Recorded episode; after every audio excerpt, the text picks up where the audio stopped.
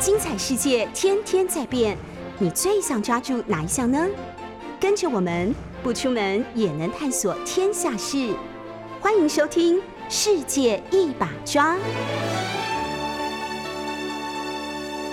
十月份了哈，进入到这个真正的秋天了，那大家要注意到身体。然后呢，当然也是进入到整个第四季，二零二一年的第四季的未来的政治经济情况会如何呢？但是今天呢，今天有一个 哇，在日本是重要的事情，一般的民众非常的关注。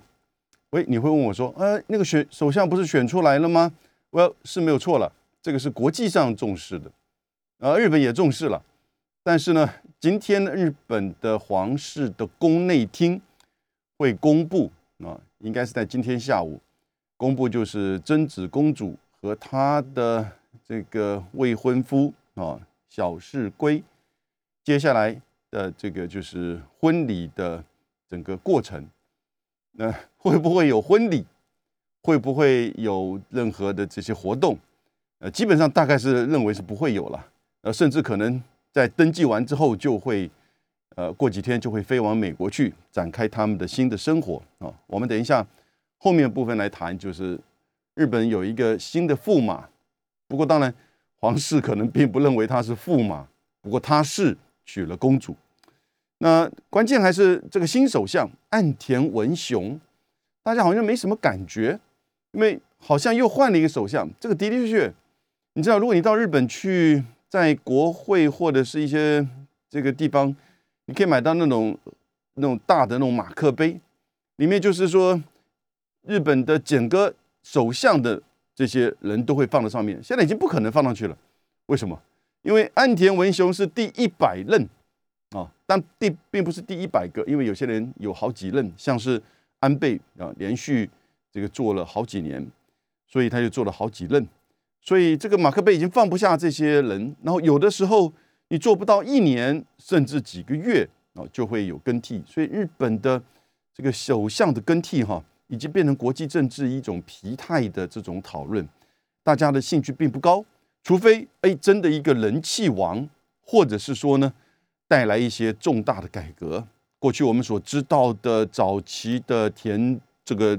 中贞跟康弘，对不对？然后呢，日本的自民党两次的下台，一次是在一九九三年、九四年，一次是在二零一二年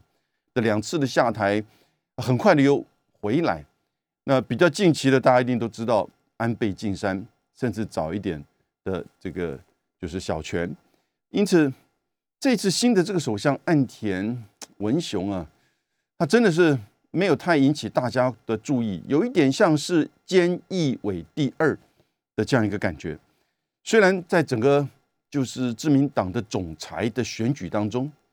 日本的政治制度是内阁制，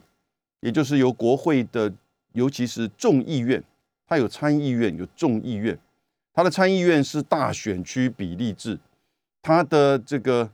呃众议院呢是小选区加比例制哦。小选区其实都还蛮小的，那再加上政党提名的这个就是比例的代表，因此由众议院的多数党来阻隔啊。那过去这段时间，虽然自民党已经都过半，但是呢，它没有超过三分之二，它因此跟另外一个叫公民党，这个公民党，呃，过去跟日本有一个宗教的团体叫创价学会。有比较密切的互动啊，虽然他们都彼此否认有任何的关联。国民党的这个在他的支持者比较强的地方哈，要选出的这个议员或者是比例代表制哈的这些议员，呃，我接触过，哇，人非常的 nice 啊，这完全不像政治人物，呃，政任何的这种政客的感觉，人非常的 nice 啊，毕竟大概有这样子的一个宗教团体的背景跟关系吧。那自民党。还是他当然一党优位，或者你叫一党独大。我在早期在美国念书的时候，九零年代的初期，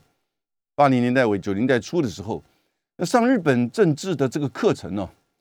那老师都还讨论一整节：日本是民主国家吗？日本是民主国家吗？在那个时候，自民党还没有真的被出现过这个政党轮替的现象。从一九五五年自民党上台之后啊，整个冷战时期完全都是自民党掌控，他们叫一党优位，优就是优先的优，或者一党独大。虽然其实在冷战的时候，日本有一个非常强的反对党叫社会党，今天已经几乎消失了。那个社会党人数多的时候，可以超过两百席的这个众议员、参议员的席次。社会党最著名的就是比较左派的思想。反对美日安保，反对日本的自卫队，这个是在冷战的时候啊。你现在回看日本的这个政治哈，蛮有趣味的啊。但是冷战结束之后，虽然社会党的春山富士在一九九三年做了首相了，哦，可是社会党也因此瓦解了。这个很特殊的一个这个现象的讨论，我们等一下再回来，为什么会有这样子的现象？日本的保守主义不断的在巩固它在政治、社会、经济政策上的一个最核心的分配的角色。日本的这个保守主义，不同时代有不同的称呼跟面貌跟人物，但是以自民党为核心的这个保守主义，基本上是整个绑架了日本的政治跟日本的绑架这两个字，我们修一下哈，掌控了啊，主导了。整个日本的这个社会、政治跟经济，岸田没有什么差别，他就是另外一个没有什么太这个多声音、人气哦或引人注目的这些过去的言行作为。虽然他都做过外务大臣、防卫大臣，他其实是安倍的 buddy buddy 好朋友。最近的报纸在登，一九九七年的时候，他跟安倍晋三两个人刚当选议员没多久之后呢。那到这个台湾来啊，见了那个时候李登辉，那岸田呢，这个酒量非常好，打通关啊，这个在日本是比较少见的哈。不过岸田这一次，岸田和野高市跟野田四个人全部都是政治家的第二代，全部都是父亲都做过议员或者是高官啊。那因此日本的这种世袭政治哦，已经变成一种常态。这这，我觉得是蛮扭曲的。但是呢，你看，注意在台湾，在呃，就是甚至美国这样子的这种情况并不少见。但是在日本呢，已经变得非常的普遍。他的二代、三代接这个选区哦的这个位置，从这个一定有相当程度的学历的背景的出身，然后呢，有一些就是这个大企业的经验。在做选区他的秘书，然后呢接掌他的这个选区，父亲传给儿子或者女儿，这个太常见了。这四个人都是如此。日本的世袭政治，不过这一次大家大概有注意到的，那个河野太郎他是人气王哎，为什么不选出一个这个民众民意普遍，不管是哪一个民调，哪一次民调都是他，而且是遥遥领先，超过一半以上的这种支持度。如果照普选制的话，他一定就是日本的领导人了嘛，对不对？但是呢，因为他的这个政治制度是一个内阁制，而且长久以来，自民党里面就是主第一个是长期一党优位掌控日本的这个政治，第二个是自民党里面的派系政治。我们以前早期对于派系政治会以派阀政治来称呼它，那也是如此。它代表的就是利益的交换跟分赃，可是这个现在在很多这种内阁制，甚至你看在台湾的民进党，它里面的派系某种程度已经变成一种常态。常态并不代表正常，但是呢，它已经变成一种常态。也就是说，它是在它的这个党里面进行一种政策的讨论，这是讲的好听，其实。是利益人士的这种分派，或者是轮替，甚至更糟糕的是一种分赃啊妥协。但这就是政治的过程。也许可能反而在党内的派系里面，比较是水面下，比较是在料亭里面的密室就解决了，不会把它公开化，不会变成冲突，政党变成这种多党小党之间的这种冲突，然后呢，可能去造成就是说议事或者是政策执行的拖延。许多的欧洲的国家的小党的这种能力，你看，光是德国现在德国的选举结束，德国的新首相可能至少要两个月才出得来。哎，这两个月就是不是政策停摆了呢？对不对？哦，那这两个月变化很多哎。这两个月现在欧洲从美洲到欧洲，现在全球的这个通膨的问题非常严重。那这两个月的政府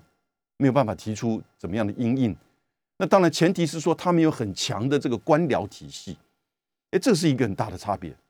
这个官僚体系在日本呢，非常的强。日本的中央官僚的民间的受尊重的程度啊，完全不逊色于政治人物，甚至还更高。因为他们代表的是什么？精英，精英。日本的中央官僚，从外务、哦总务、财务。到许多的这个主要的这个中央官僚哈，大概都是东京大学、京都大学这两个大学大概占了三分之二，其他就剩下一些呃北海道啊、东北啊、庆应啊、早稻田少数的啊，进东大当官僚，这个基本上已经变成好像一个一个 pattern。那这些人的背景哦，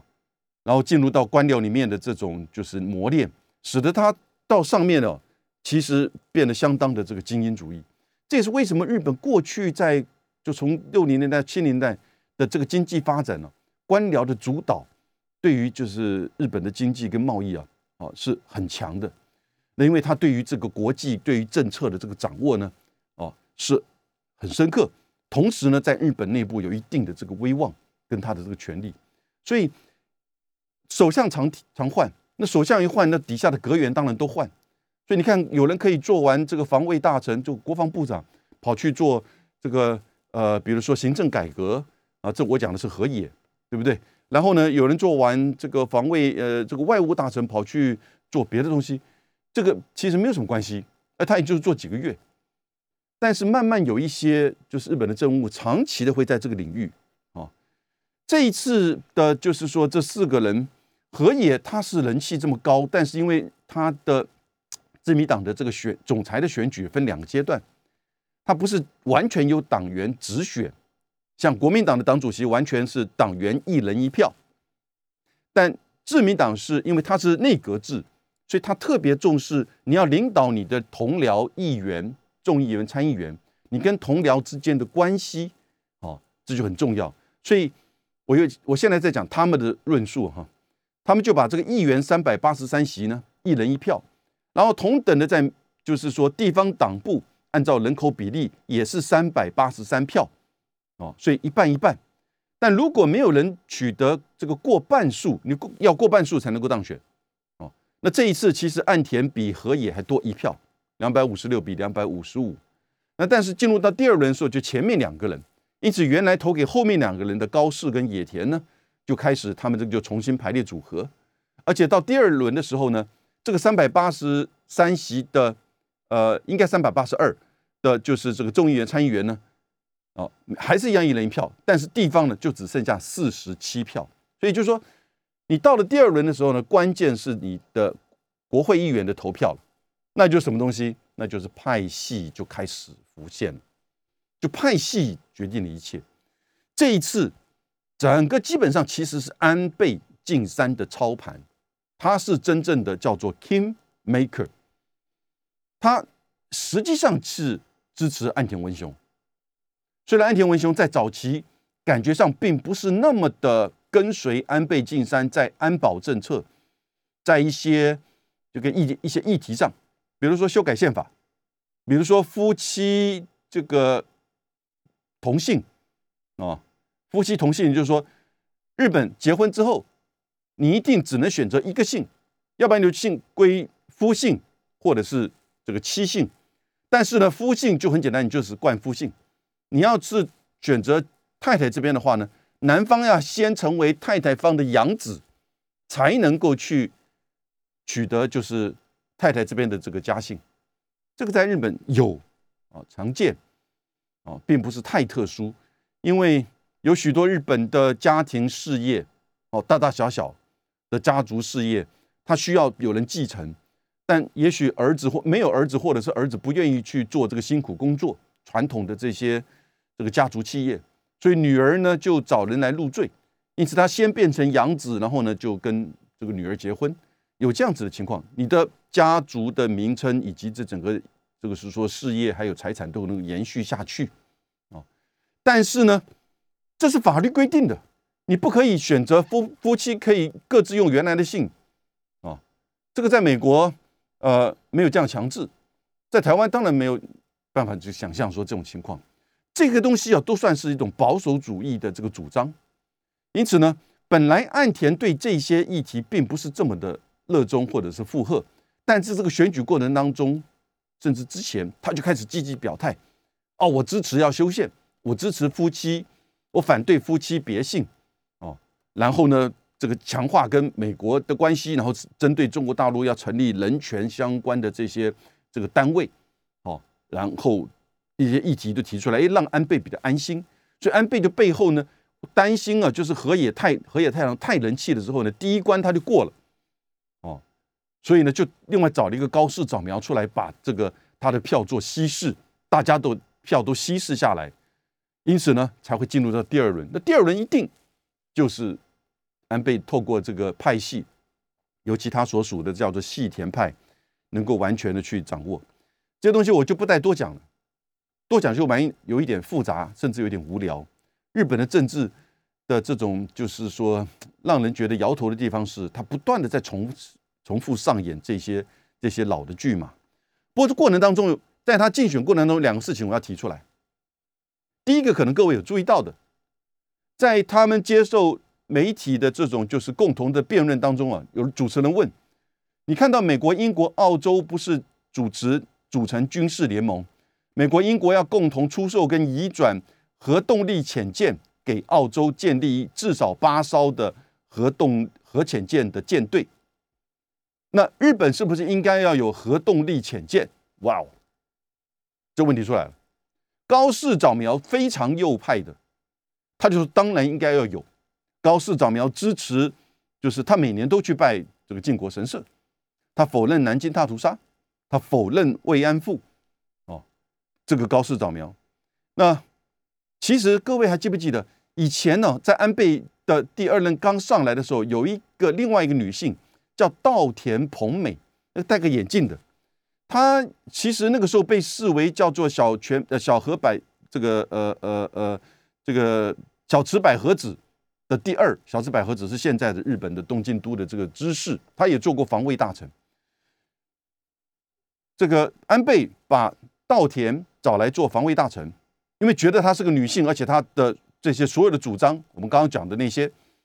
哦，他都支持靖国神社、慰安妇啊，这个历史问题等等之类，以及美日安保强力支持，甚至带强烈的这个反中的态度。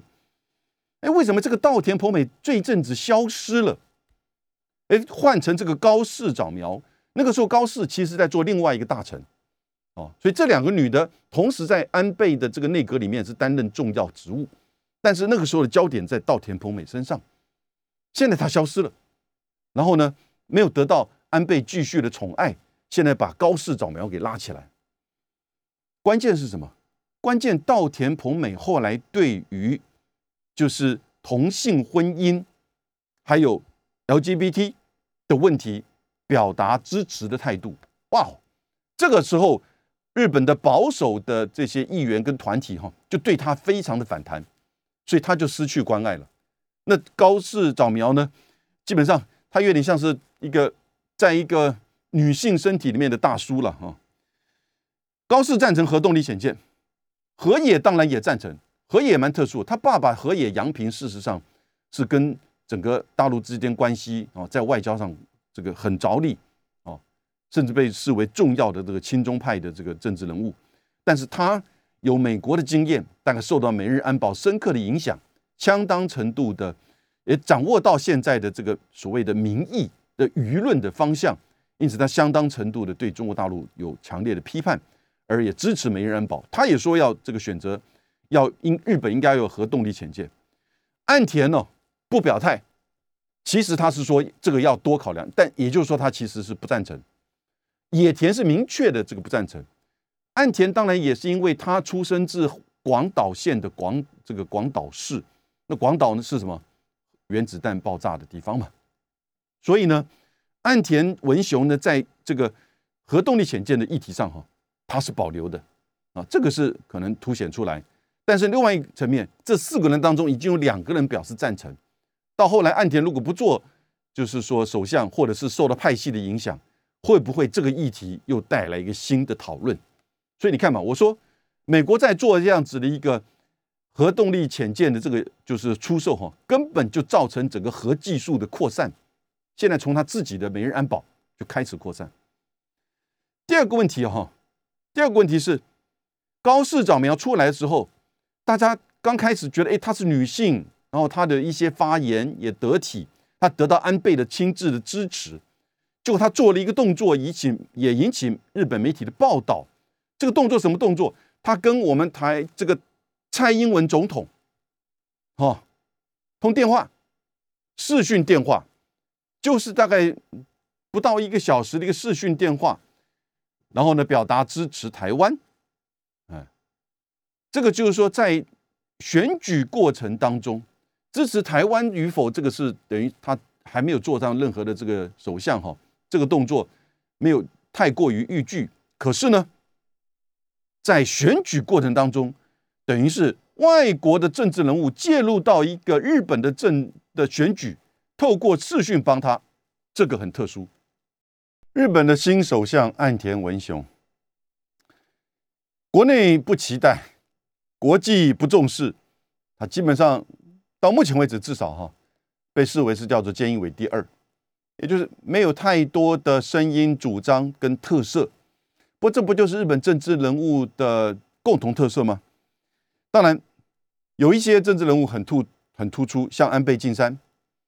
那可是他也在自民党在派系政治，在这整个日本的保守主义的框架之下，也许他并不是框架，他本身大概就是那个框架。在这一次高市长苗。在竞选的过程当中，跟蔡英文的视讯通话，其实我觉得，我个人会觉得这是一个比较不正确的作为。不正确的是在蔡英文这一边，也就是你等于是介入到别人的选举过程当中，透过你跟他的视讯，为他增加他的曝光，或者是支持度，以及媒体的关注。至少媒体会报道这样子的一个消息跟事件，这是一个消息，这个是个事件，对不对？他在竞选这个党的总裁，也就会成为这个国家的领导人、首相。然后呢，你在过程当中竞选的过程当中，和他的一个视讯的电话讨论这个双边的关系，这个其实你为什么不跟其他的同时几个候选人也做这样子的视讯？那当然，其他几个并没有这个想法。可是也是因为这样子变成一个新闻引起注意，那因此关注这方面问题的人可能就会对他有这个更进一步的了解，这就介入到选举。还记得在二零二零年，美国的川普跟拜登在进行美国总统选举的时候，那个时候 G7 七大工业国家的会议高峰会，美国是当年二零二零年的主办国，哦。虽然有疫情，但是呢，川普希望在七月或者是八月的时候呢，能够在华盛顿召开高峰会。过去的惯例大概都是如此嘛。主办国当然就在主办国的这个首都或他指定的这个城市办理这个各种各样的会议。那尤其是这个元首的这个高峰会。可是后来哈，梅克尔坚持不去。一方面，他是觉得也许有新冠疫情的关系，但是他最主要理由是说，德国有一个惯例，在美国的总统大选的那一年，选举如果已经展开的时候，德国的元首不这个总理哈不会去前往美国本土开任何的会议，或者是出席任何的这个事件，否则会造成对哪一方的背书或支持。这个是德国，你看。这个消息一出来，大家觉得，嗯，连美国的媒体都觉得这是一个正确的这个决定，哦，当然那个时候美国的媒体对川普其实是想要利用这个 G7 的这个元首高峰会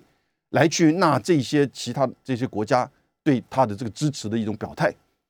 当然，他全面几年这根本完全不理这几个，这是这个国家的元首哦，所以这个国家元首也有报复他了，要我去跟你表态支持没这门。因此，但是梅克尔的说法跟他的决定，我觉得这个逻辑非常的通，也非常的正确。那今天你想，你想想看，还好是因为岸田文雄当，为什么？因为高市早苗的背后的支持者是安倍，安倍其实是拿这个高市来去稀释河野的票，背后其实最后的目的是要去支持这个岸田的，哦，所以他是真正的 king maker。结果高市的过程当中，跟蔡英文的这个视讯引起注意，结果他得得到的这个高市哈，事实上让人很惊讶，他得到的支持很高的，以他过去的这样一个背景，不应该是这样子。大家当都知道，他背后面站的就是安倍，所以这一次高市呢，在现在的自民党的这个职务新的职务当中，他会去做那个政调会长啊，也就是政策调查这个会的会长，那这是党三亿哈。现在也许叫党四亿，也就党的重要的这个职务其中的一个。做完这个，接下来可能就是不是外务，呃，这个外务大臣、防卫大臣，或者是直攻首相这样子的一个过程当中，高市长苗跟蔡英文。那如果说今天是河野太郎选上了首相，那河野对于高市在竞选过程当中，居然蔡英文去帮他加持，引起媒体的注意，那会不会因此对蔡英文或对台湾有？不同的想法和意见，这也就是一般外国的政政治人物不会去用这种方式介入到他国的这个正在竞选过程当中的任何的这种曝光啊，甚至有一些国家内部都会有一些针他针对他的这个做禁止的。那这样，这是个这是一个党的总裁的这个选举哦，但日本的党选举就是首相我觉得在这方面的判断哈，我们是不是？有一个落差在这边，哦，当然你会说，我们老早断定一定是岸田文雄或安倍支持的人，所以这个时候去贴了他，这个时候去支持他，反而是雪中送炭，那就是你的政思维的问题了哈。那现在我要评论另外一件，就是日本的这个保守主义，我想我们大概大家对这个一直都有一些关注，为什么会这么长久的影响到日本的政治？进而到社会经济各个层面，我觉得几个因素哈。第一个，其实，在二战结束之后，整个保守主义的形成，是以尤其是在战争或战前的这一些这个官僚、民间哦，加上部分政治人物、议员，不管是不是有经过 A。级战犯到几级战犯，或者是没有被起诉，因为很快的，美国希望日本能够自己去，就是说成立自卫队，签署美日安保，让美军能够撤离，留在这个冲冲绳，同时在那个时候去打韩战。所以呢，要让有一个政党能够快速的、有效的掌控日本。因此，对于日本的处理跟对在战后西德的处理完全不一样。美国在西德的处理，完全把纳粹时期的人员完全的 purge 掉，就清理掉，然后让战前威玛共和时期的这一些比较自由思想的这些政治精英，哎，重新掌控。所以他的基本法后来的许多的政策，以及面对历史跟日本好大的差别。美国在日本一九五五年扶持自民党整合，那本来叫自由党跟民主党。两个党合并，所以叫自由民主党。整合之后呢，整个你看到后续战后的几个首相，都是暂时的这些官僚或者是议员，甚至有些人有被东京有被这个就是这个这个呃有战犯的这样的经验的啊。因此，他的这个彝族会跟整个在自民党里面的这些人有这种强烈的这种，就是说对社会。对于历史，对于民族，对于中国，啊，有强烈意见的人集合在一起，而这些人也掌控了，也也得到民间的这个财团的支持、媒体的支持，所以这样子的一个保守的势力啊，一直盘踞在自民党的这个，就是说议员跟整个政治的结构当中，深层的，你不大概很难去指出哪一些派系有了，像现在细田派就是如此，麻生派当然也是如此，岸田文雄的他本来那个派反而是比较温和的，比较温和的哦，所以这是一个很重要的关键，这是一个很重要的关键。它其实你看，像现在日本的富士电视台，每个礼拜都还会有皇室家族一周的这样子的一种节目，哦，也就是说，对于皇室、对于历史、对于这个民族，比如说针对美日安保之下的日本的自卫队的法律地位，啊，这是在冷战时期跟社会党不断冲突的。然后甚至呢，自卫队的这种海外派兵，寻求变成叫正常国家，他们叫普通国家，正常国家的这种态势，这一直是日本的保守或新保守主义者他们不断集结主张强调，然后呢，在安倍的时候希望能够修宪，当然这个修宪也并没有真的这个启动啊，虽然到后来他们的修宪只说。哎，就是把自卫队改个名字叫日本军，或者是说，却给予他一个合理的法律地位，而也不会去碰触到日本宪法第九条，哦，不参与战争的这样子的一个就是规定。但是这个保守主义哦，在日本长久以来是一个很盘中就这个非常这个深入到日本的政治跟社会，尤其在这个自民党里面。因此，如果你不是自民党，你就是小党。那小党第二第二个，我觉得保守主义长期以来也是他这个政治制度跟这个选举制度，小党没有办法，就是说取得太多的这个注意，除非他有宗教的影这个力量，或者是他是有共产党，日本的共产党在这个城市地区的支持度是还是有一定的这个支持度。我在一九九六年第一次去日本的时候，刚碰到一个选举结束，那个时候。就看到这个海报都还在，那日本共产党五个字哦，底下就是一个爸爸妈妈牵的小孩啊，只有一个小孩，然后呢走向这个阳光哦的这样这种就政党的这个宣传还蛮多的。那小党并不容易在日本的政治制度和他的选举制度，他的选举制度必须要有强力的这种后援地方的支持啊，那这样子的一种动员的力量。中间如果盘根错节，跟现在的这个执政者，尤其是自民党长久的一党优位的时候呢，他这种利益的输送交换，以及就是或者是说民意的这个取得，以及网络啊、社会人脉、社团协会这些很复杂的这个层面呢，它其实自民党当然长期的能够去这种渗透或者是影响，而小党要。进来呢，除非是有宗教的或者是城市的哦，城市毕竟这些这种网络的这个关系比较薄弱一点，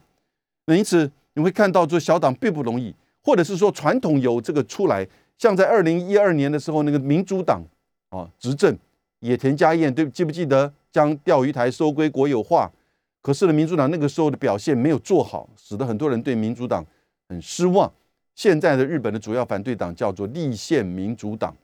每一次电视在讲完这些首相人选竞选过程当中，哎，最后有他这么这个五秒钟的画面，也就仅止于如此啊。所以整个日本的政治制度跟就是说这个选举的这个制度哈，也跟日本的巩固我刚刚前面讲的以自民党的保守力量为主的这样子的结构哈，巩固这个结构有很大的帮助。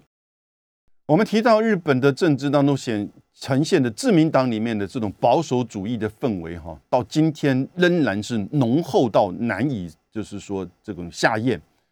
那让我们旁观者，或者是说你看到这个新闻的分析的时候，你觉得其实这个讲难听是一丘之貉，或者是说其实没什么差别嘛？而他们跟美国的关系，如果更深层的讲，我刚刚提到了，对不对？整个自民党是美国来协助成立、来掌控日本，里面有多少其实是战争时期的战犯？那当然，他们对于这些战争的认知，哦解读完全是从他们自己的利益的角度，所以美之名为保守，其实是对于他们自己认知的历史、民族哈以及战争的这种认知，还有跟中国的关系。对美国的关系，没有人会有什么太太大差别，只是这个五十步笑百步。对美国的关系，那跟韩国不一样，韩国有真的两个不同的对美国政策的这种辩论。在日本哪有什么对美国政策的辩论，只是要不要核子动力潜舰。除了这个保守主义留下来的这样子一个结构跟政治制度、选举制度之外，另外三个比较，我觉得其实也也在。近期这二十年影响很深刻，那就是经济的长期不稳定、不景气。经济的长期不景气，哎，这个跟什么呃保守主义维护有什么关系？哎，我跟你讲，国民年金，国民年金是日本现在社会最重视的一个问题。他希望一个就是长期支持国民年金，而且不要有政府变动而造成国民年金的太大的改变的或修正的这样子一个政党。一直在位上，不愿意去改，牵扯到自己的利益或未来的利益的一般的国民，哦，我觉得这是一个近二十年来，为什么自民党还一直得到这样一个广泛的支持，很重要的胜这个因素。当然，我讲广泛支持，不是说啊大家都都支持，因为事实上日本人对政治、对政客，大部分都很灵冷感的。日本每一个领域，哈，商界、学界、文艺。这个娱乐界、文化界每个领域到顶端，他都是被对相当的尊重。他不会说这个政治人物才是有怎么样的政治人物，不是，他只不过是政治人物。那我刚刚讲，日本的官僚做到了科长以上，受到了社会的尊敬，不逊色于政治人物。人口的老化，我想当然也是一一个关键了哈。这个社会越来越保守，外在环境的变化，有些人会把它过度的放大。在冷战之后。当然，因为北韩的因素，到后来整个中国大陆的军事经济的这个发展，也使得日本感受到这种威胁，所以他却更进一步去抱美国的大腿。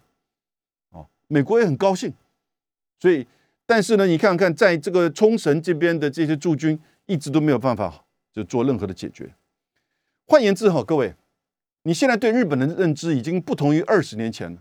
甚至十年前。我在二十年前，我有一个朋友，东这个庆应大学的教授，现在已经退休了。他出版了一本书，这本书就是说，日本进入到二十一世纪要好好掌握一个中等国家的外交。结果他被日本的右翼的杂志哈连番的骂他，中等国家，这是一个反日的庆应大学教授。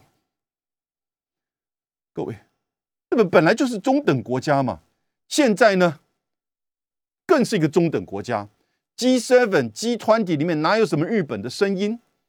现在在整个所谓中日关系，过去会觉得说是一个影响亚洲或东亚的一个权力平衡，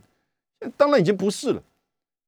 最多是中日、中跟美日的这样子的一个一种这种所谓平衡或比较，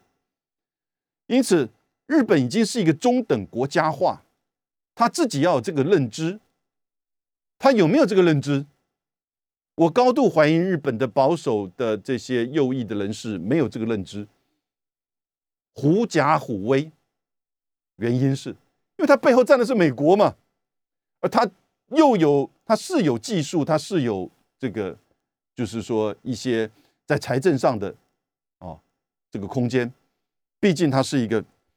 全世界第三大经济体，而且工业化这么久，